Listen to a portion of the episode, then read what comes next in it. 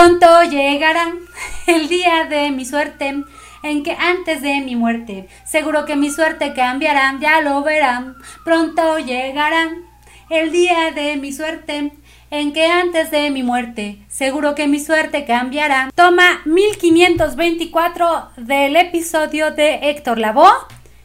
Ahora sí, espero que esta sea la última porque no me habían estado gustando. Un joven de nombre básico, pero con un talento peculiar. Un joven lleno de vida y al mismo tiempo una vida llena de tragedia. Héctor Juan Pérez Martínez, apodado el cantante de los cantantes, el chico malo de la salsa, el rey de la impuntualidad, pero el nombre que lo dio a conocer y que lo catapultó a la fama fue Héctor Lavoe. Lavoe significa la voz en francés. Mientras el rock norteamericano y europeo tenían su lema sexo, drogas y rock and roll, América Latina tenía su propio y muy original lema sexo, drogas y salsa. Esto es el podcast de Rebeldes y Locos.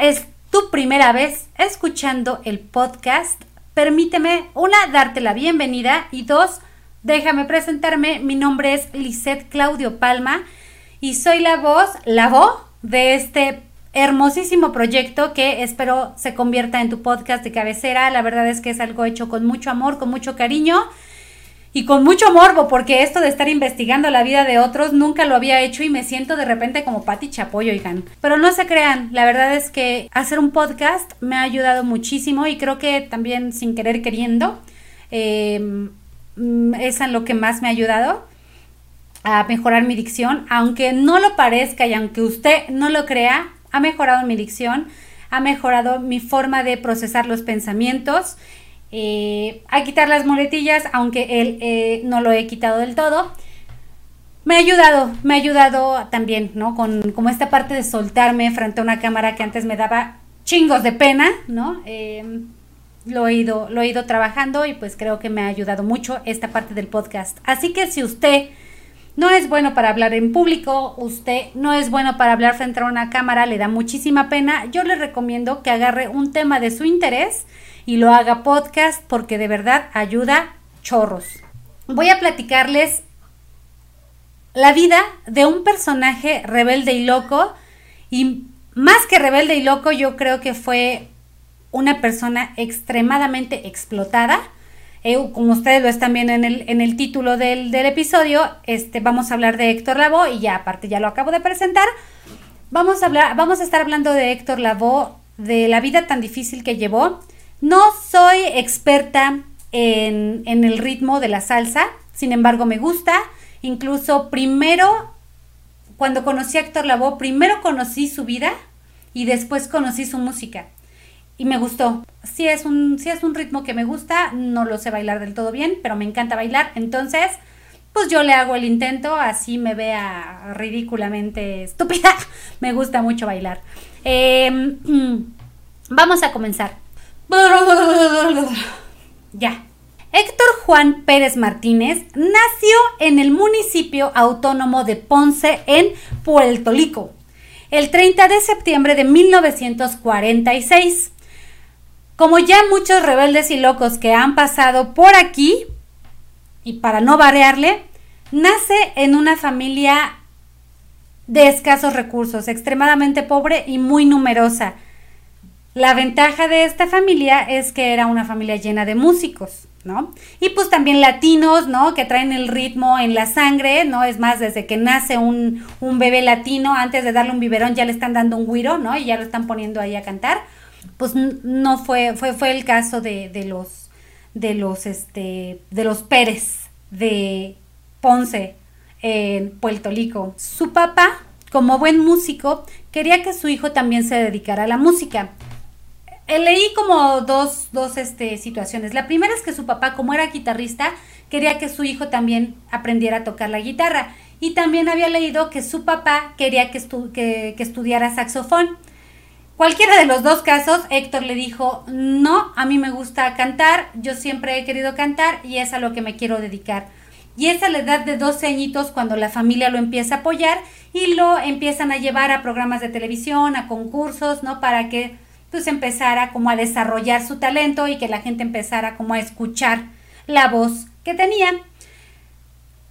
A la corta edad de 17 años, dicen por ahí que tenía una novia en Puerto Rico, em, que lo motivó, como que lo, aconsejó y le, le, llenó la cabecita de ideas para que se fueran a Nueva York a, pues, a cumplir el sueño americano, ¿no? Y entonces Héctor Lavoe dijo, híjole, sí, sí me quiero ir, no me quiero ir. El papá no lo quería dejar. No lo quería dejar porque él decía que Nueva York era un mal augurio.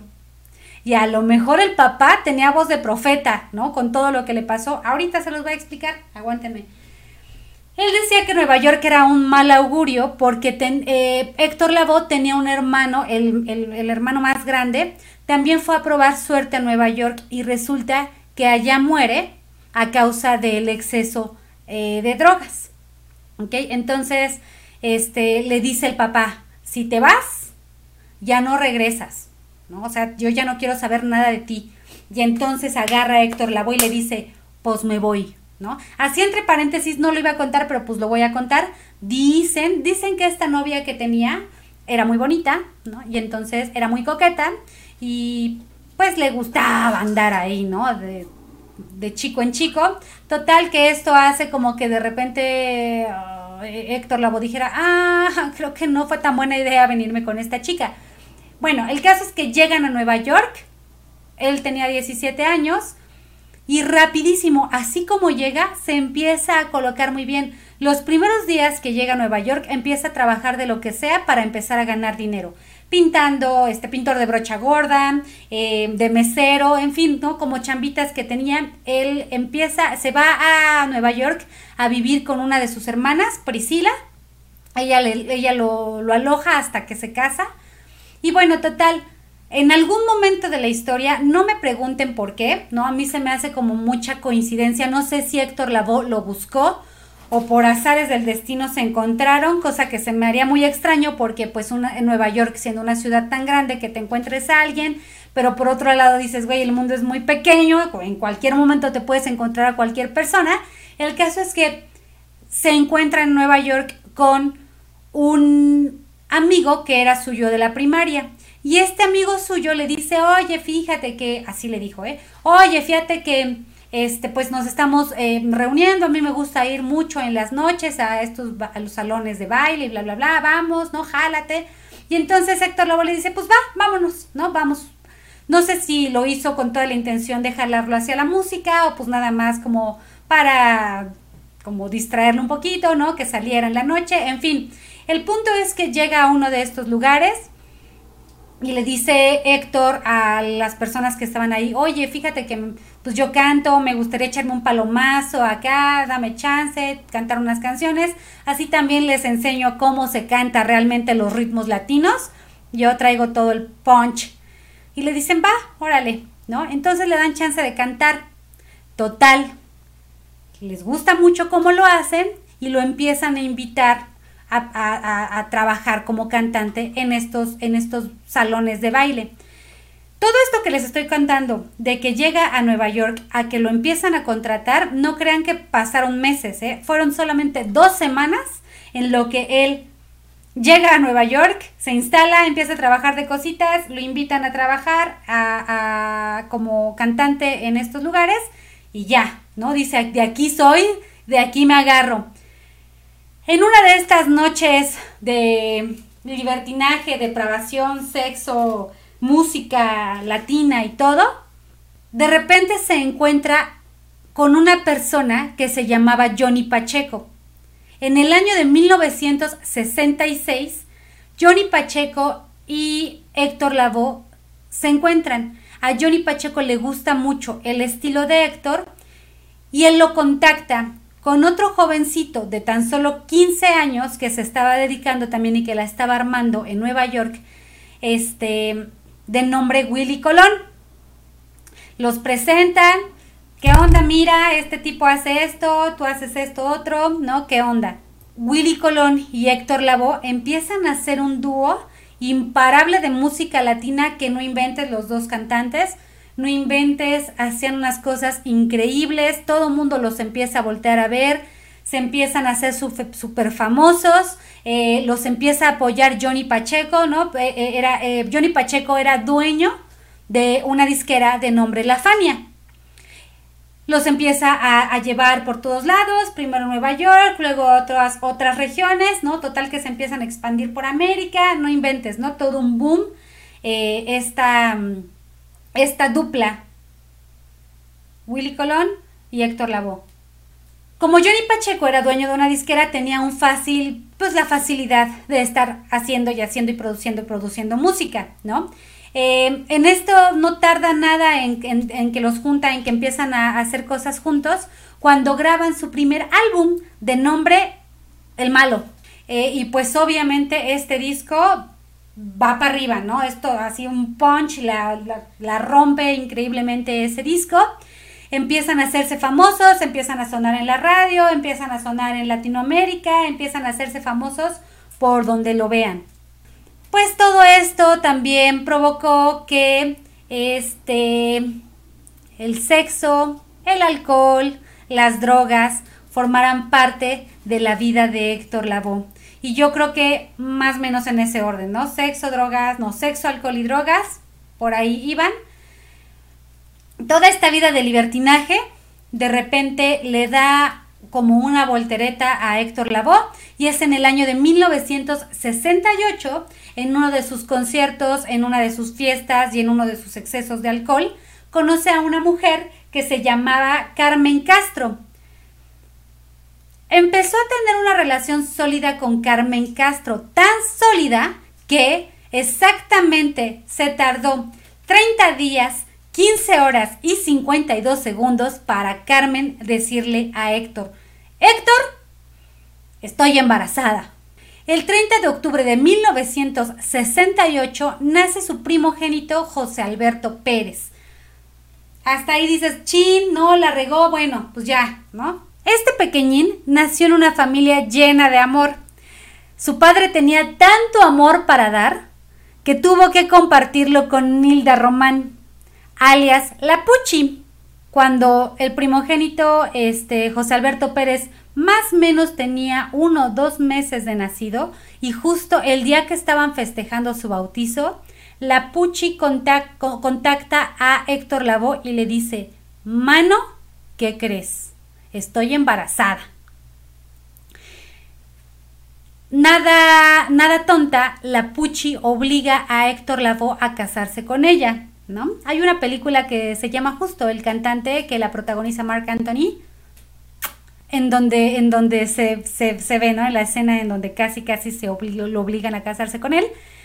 Porque el 25 de septiembre de 1969 nace su segundo hijo, obviamente con otra mujer, y su hijo se llamaba Héctor Junior Pérez. Mientras su vida personal suya de él, de Héctor, eh, iba como, estaba tambaleándose porque pues ya dos hijos en tan poquito tiempo con dos mujeres diferentes y ya el alcohol, el sexo, las drogas estaban haciendo lo suyo. Su vida profesional, su vida como cantante, su vida como artista estaba despegando de una manera increíble, tanto que ni siquiera él se lo esté, como, como que no tenía noción, ¿no? Acuérdense que todo esto está pasando bien chavito, o sea, él tenía, no sé, 19, 20 años, 21 a lo mucho, cuando todo esto está pasando, ¿no? Entonces así de, güey, ¿no? Y fíjense que pasa, o sea, pasó algo bien raro, o una de dos. O Héctor Lavoe tenía un carisma increíble y no inventes, enamoraba con sus palabras, porque qué bárbaro. O tenía una de aquellas impresionante que ninguna mujer se podía resistir, porque guapo no era, ¿no? Entonces yo no sé qué le hacía a las chicas, o la fama, el dinero, no lo sé, ¿no? Yo no sé qué le hacía a las chicas, pero todas morían por él. Sigo sin entender por qué. La disquera Fania decide juntar a varias orquestas que involucraban varios ritmos latinos, ¿no? Cuando crean esta, esta fusión de ritmos, empieza a nacer o empieza a hacerse famosa la salsa.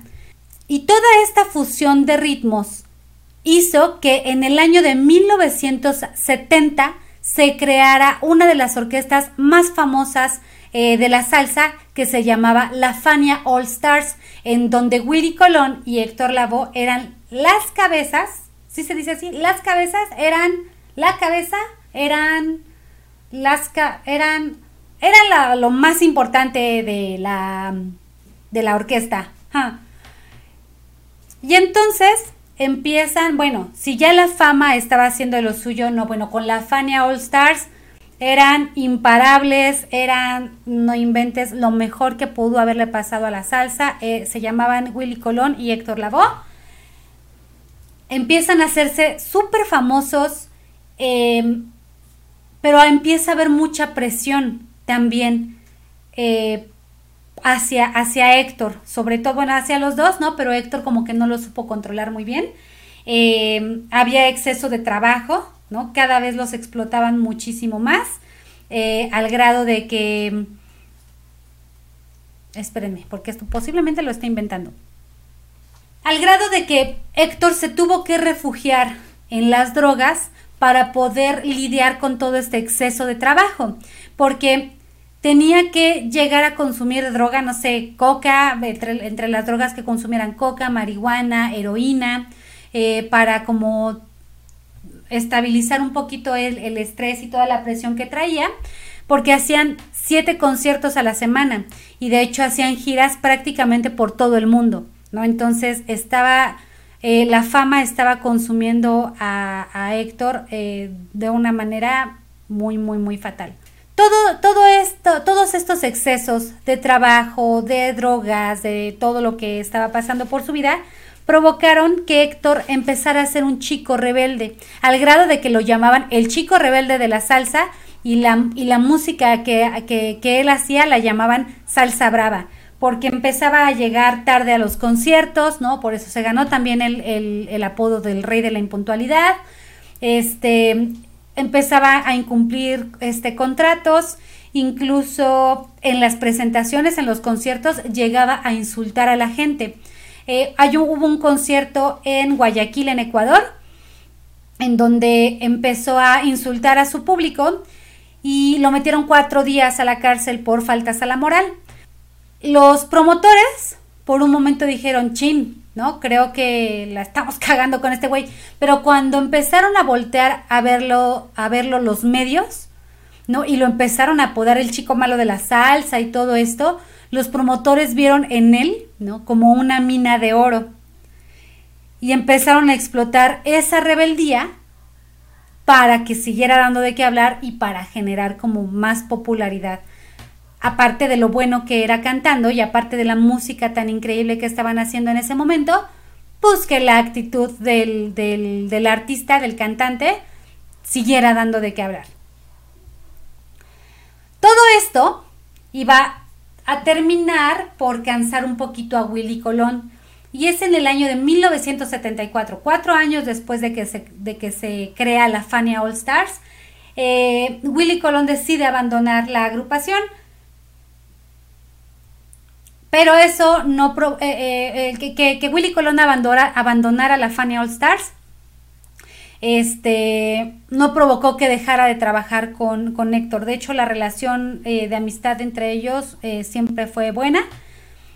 al grado de que pues Willy Colón le seguía produciendo sus, este, sus discos a, a Héctor Lavoe. Aquí voy a hacer una pausa.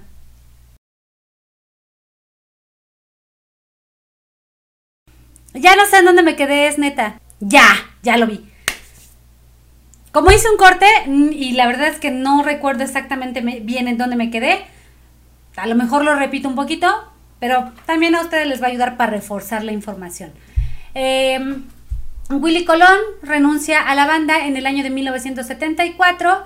Em, la, la, relación entre Willy y Héctor sigue siendo buena al grado de que Willy Colón sigue produciendo este, todas las, este, toda la música que estaba haciendo a Héctor Lavoe ya como solista. Ahí me quedé. En el año de 1975 sale el primer disco eh, de solista eh, de Héctor Lavoe, que tal, tal cual se llamaba La Voz. Y pues obviamente también es bien recibido por el público, lo aman, lo adoran, hace bailar hasta los pies más izquierdos que ustedes se pueden imaginar.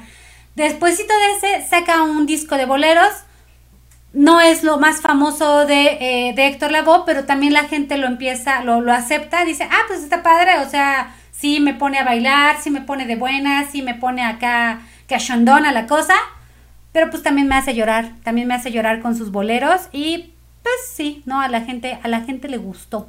Y todo se escuchaba bien bonito, pero el éxito era directamente proporcional a su autodestrucción. Eh, entre más crecía como artista, iba hundiéndose como ser humano. Eh, llevaba su carrera eh, llena de drogas, ¿no? Con un matrimonio inestable con la Pucci. Me gusta decir la Pucci, no sé por qué, la Pucci, la Pucci, la Pucci. y de igual manera estaba pues lleno de adicciones, ¿no? el matrimonio, no, no él, bueno, sí él, pero también el matrimonio. O sea, la Pucci también era todóloga y le entraba a todo lo que todo lo que fuera polvoso. ¡Ja! Polvoso, heroinoso y marihuanoso. Tristemente, la vida de Héctor Lavoe nunca, nunca pudo experimentar una vida sana. Estuvo feo, ¿no? O sea, imaginen que a los 17 años, o sea, qué experiencia o qué vida puedes tener a los 17 años, apenas estás aprendiendo de todo, ¿no?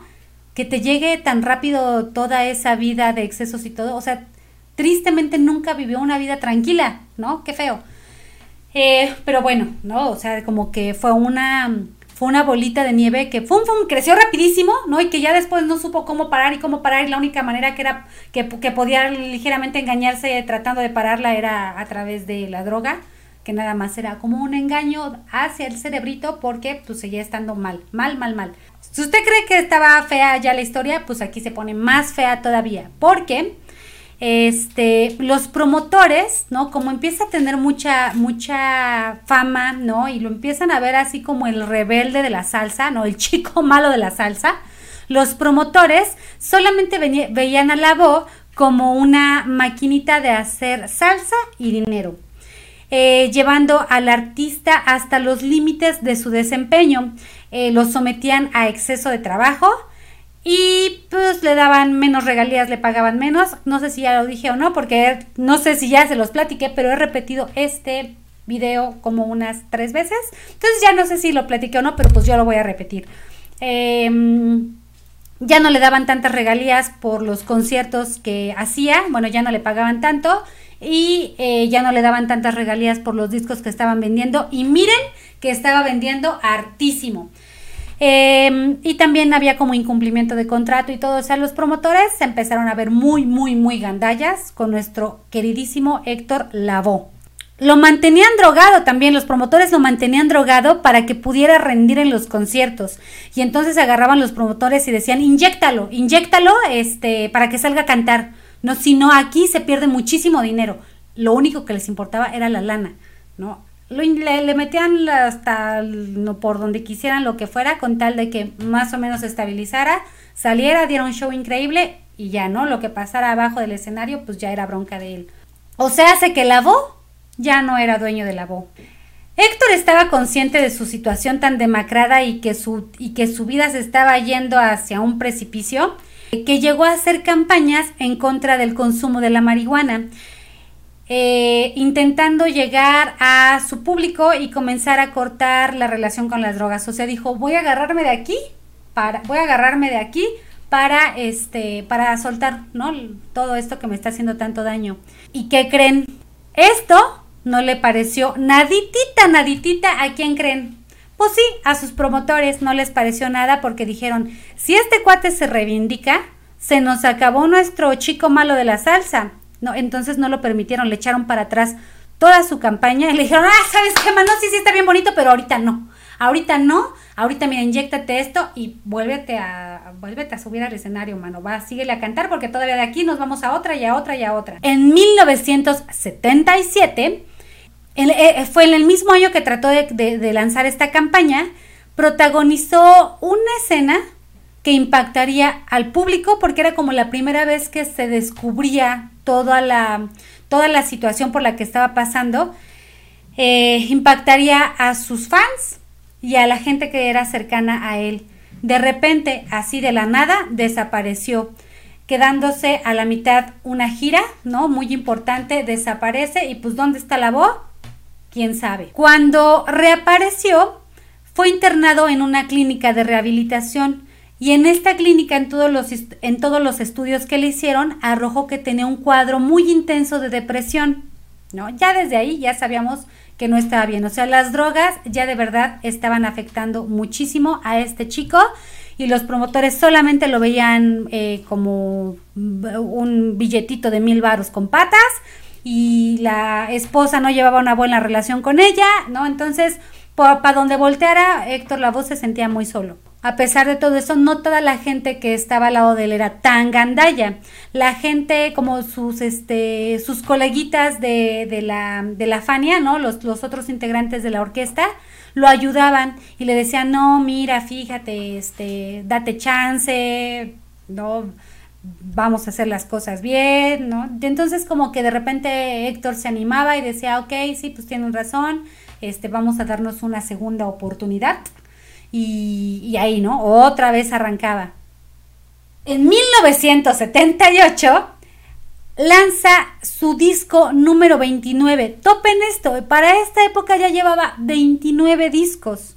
Eso quiere decir que más o menos en promedio, digo, no soy muy buena en matemáticas porque en la primaria no me enseñaron a sumar ni a restar, pero este más o menos grababa de 2 a 3 discos al año. Eso es muchísimo. Eso es muchísimo porque súmenle que había que componer, que había que escribir, que había que grabar, que había que ir de gira, que había que hacer promoción, que había que hacer, hacer, hacer, hacer. Entonces ahí va, ¿no? Como una ratita, como una ratita haciendo, haciendo, haciendo, haciendo. Este disco 29 se, se tituló Comedia y es muy importante en su carrera porque aparece una de las canciones más famosas. No es original, bueno, la escribió junto, o la escribió Rubén Blades, ¿no? La compuso Rubén Blades, con toda la intención de que la cantara eh, Héctor Lavoe. Eh, y es en este disco en donde aparece la canción de El Cantante. Yo soy el cantante que hoy han venido a escuchar lo mejor del repertorio. Arriba del escenario hacía maravillas con la voz lograba encender los ánimos de aquellas personas que estaban cerca y que su música llegaba a los oídos, bueno, y se, impregnaba en el corazón.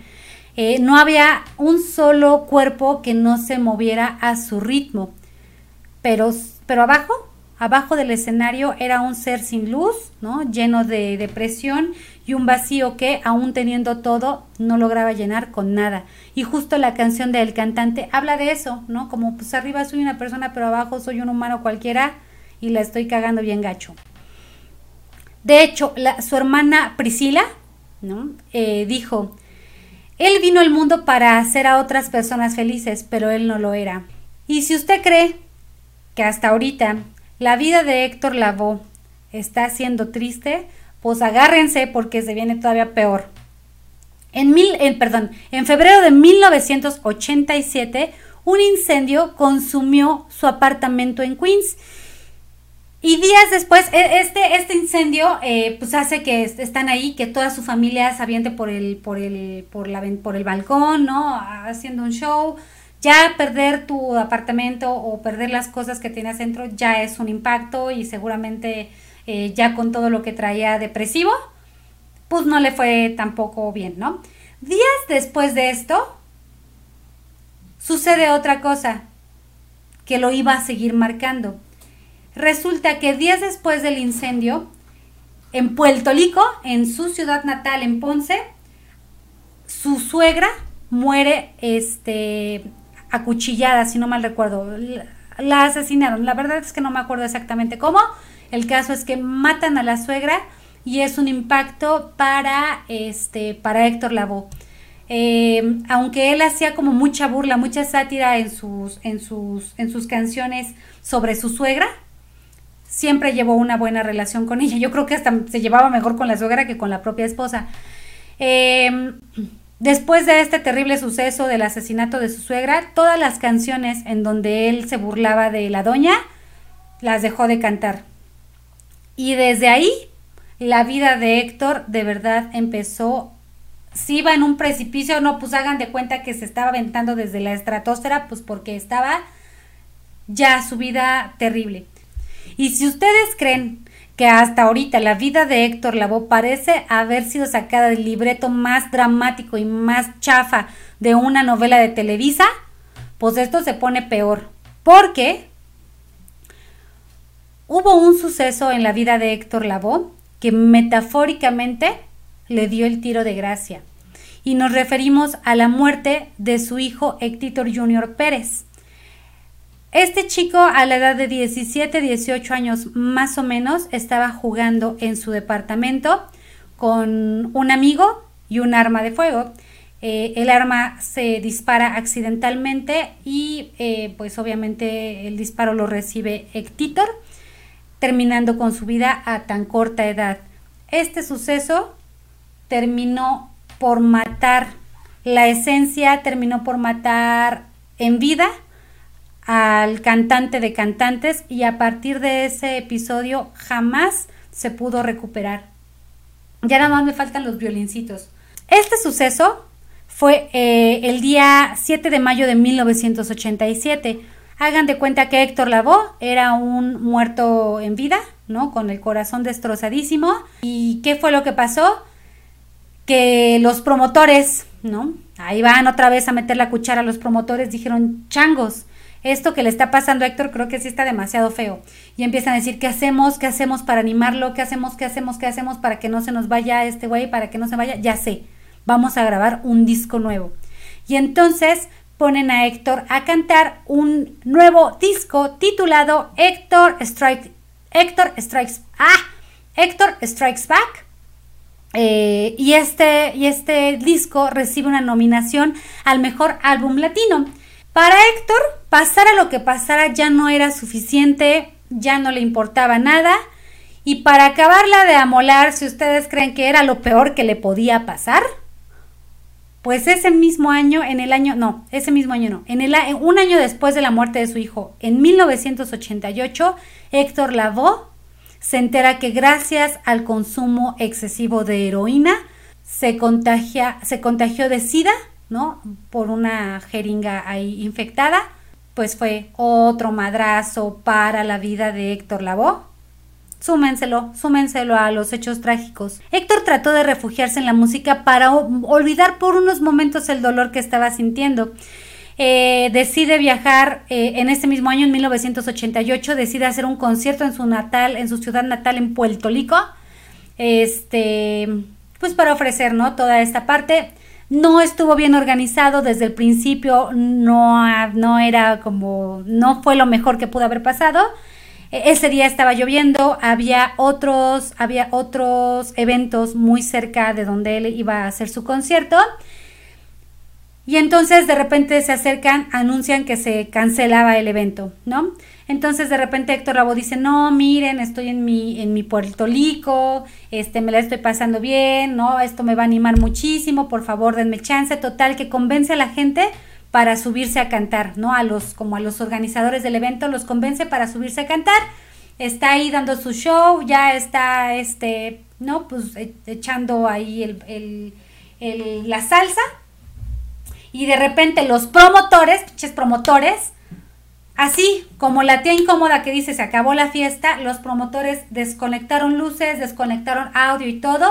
Y curiosamente, o sea, en, la canción Mi gente se acabó todo. ¿no? Así como, gracias, gracias por haber venido, ya se acabó el concierto. Esto provocó que la depresión de Héctor Lavoe incrementara pues porque él se sintió humillado, ¿no? En su ciudad natal, en Puerto Rico, mucha gente que lo conocía, mucha gente que lo quería, lo fue a ver, y resulta que le quitaron su show así de la nada. Este, pues se sintió muy humillado, muy avergonzado y dijo, esto ya no es como para mí. Si usted cree que hasta ahorita la vida de Héctor Lavoe parece que la escribió el mismísimo Juan Osorio para una telenovela estelar a las 9 de la noche en Canal 2, pues todavía falta, todavía falta y eso sigue teniendo más tragedia la vida, ¿no? O sea, como, ¿qué más le metemos de tragedia? Pues ahí va. Terminando ese concierto, de camino al hotel, está peleando con Pucci, están este, agarrándose del chongo para variar porque era algo que seguido pasaba. Llegan a su hotel, su habitación se encontraba en el noveno piso. Ya está cansado de todo, no le está saliendo nada, eh, ya no puede más, odia a todo el mundo, la gente se está alejando de él, no tiene para dónde voltear la vieja, que se supone que es su, este, su apoyo moral, espiritual, este, familiar, todo, está ahí chingándolo y pues aparte con la muerte de su hijo, supongo que la relación todavía se lastimó mucho más. Este, y dice Héctor, ya, estoy harto, se van todos al demonio, ya me voy, ya me voy de aquí. Se para en el balcón, hay personas, eh, su hermana asegura que Héctor le dijo que vio a Héctor Jr. abajo, o sea, en, el, en la planta baja, y que le decía, ven, ven papá, ven. Total, que Héctor se avienta, se avienta del noveno piso, y si usted cree que fue lo peor que le pudo pasar a Héctor Lavoe y que eso ya no puede salir peor, pues salió peor, porque no contempló que entre nueve pisos iba a haber tejitas, cositas que iban a ir amortiguando la caída. Y esto provocó que no se muriera. ¿Ok? O sea, chale, hasta para acabar con su vida falló, ¿no? Imagínese qué tan trágica puede ser tu vida que ni el suicidio te quedó. Sobrevive, sobrevive a esa caída. Obviamente todos los periódicos lo voltearon a ver, todas las noticias estaban hablando de él, el intento de suicidio, ya su carrera por más que trataron de, reanimarla, ya estaba más que muerta. Desde que su hijo murió, de verdad ya no pudo hacer nada. Hagan de cuenta que estaba cavando su tumba y lo único que pasó con la muerte de su hijo fue que se voluntariamente se echó a la tumba y todo lo demás que le pasó después, ¿no? Era la tierrita que le iba cayendo encima sí quedó medio dañadito de su cerebro, pues quién no, ¿no? Después de caerte de un noveno piso y resultar, este, y, y, y, resultar que, y resultó que seguías con vida, pues obviamente sí vas a quedar un poquitito pendejo, nada más, ¿no? Eh, fue el caso de Héctor Lavoe. Em, hubo personas que se acercaron a él y le dijeron, oye, fíjate, fíjate que este, hay un programa, ¿no? Este, eh, que te puedes acercar, que te van a ayudar a pasar o a tratar la depresión, a superar el duelo de tu hijo, mira, acércate a este tipo de programas. Tengo entendido que eran programas religiosos y por un momento Héctor se estaba convenciendo, ya estaba así como de, ya, pues, ¿qué más puedo perder? ¿No? Pero los promotores, bien, bien, bien, bien, bien, bien, este, de repente dijeron, no, nuestra minita de oro, ¿cómo creen? ¿Cómo pasas a creer que el rebelde, cómo era el chico malo de la salsa? ¿Cómo pasas a creer que el chico malo de la salsa se va a meter a esos programas y lo único que van a hacer es acercarlos a la religión y entonces vamos a tener aquí a alguien que va a estar arrepentidísimo? No, se nos va a ir nuestra minita de oro, ¿cómo creen? Los promotores se negaron a que, a que se integrara a estos programas de rehabilitación. Ahí va, ¿no? Todavía hizo una, dos presentaciones, ¿no? Una fue en el Bronx, eh, hubo, sí hubo una, un grupo de personas ya como más, no íntimo, porque sí había una cantidad grande, pero ya no era la misma fama que tenía después de todo lo que había pasado. Ya, suficiente, ahora sí ya creo que es suficiente lo que, lo que tuvo que vivir.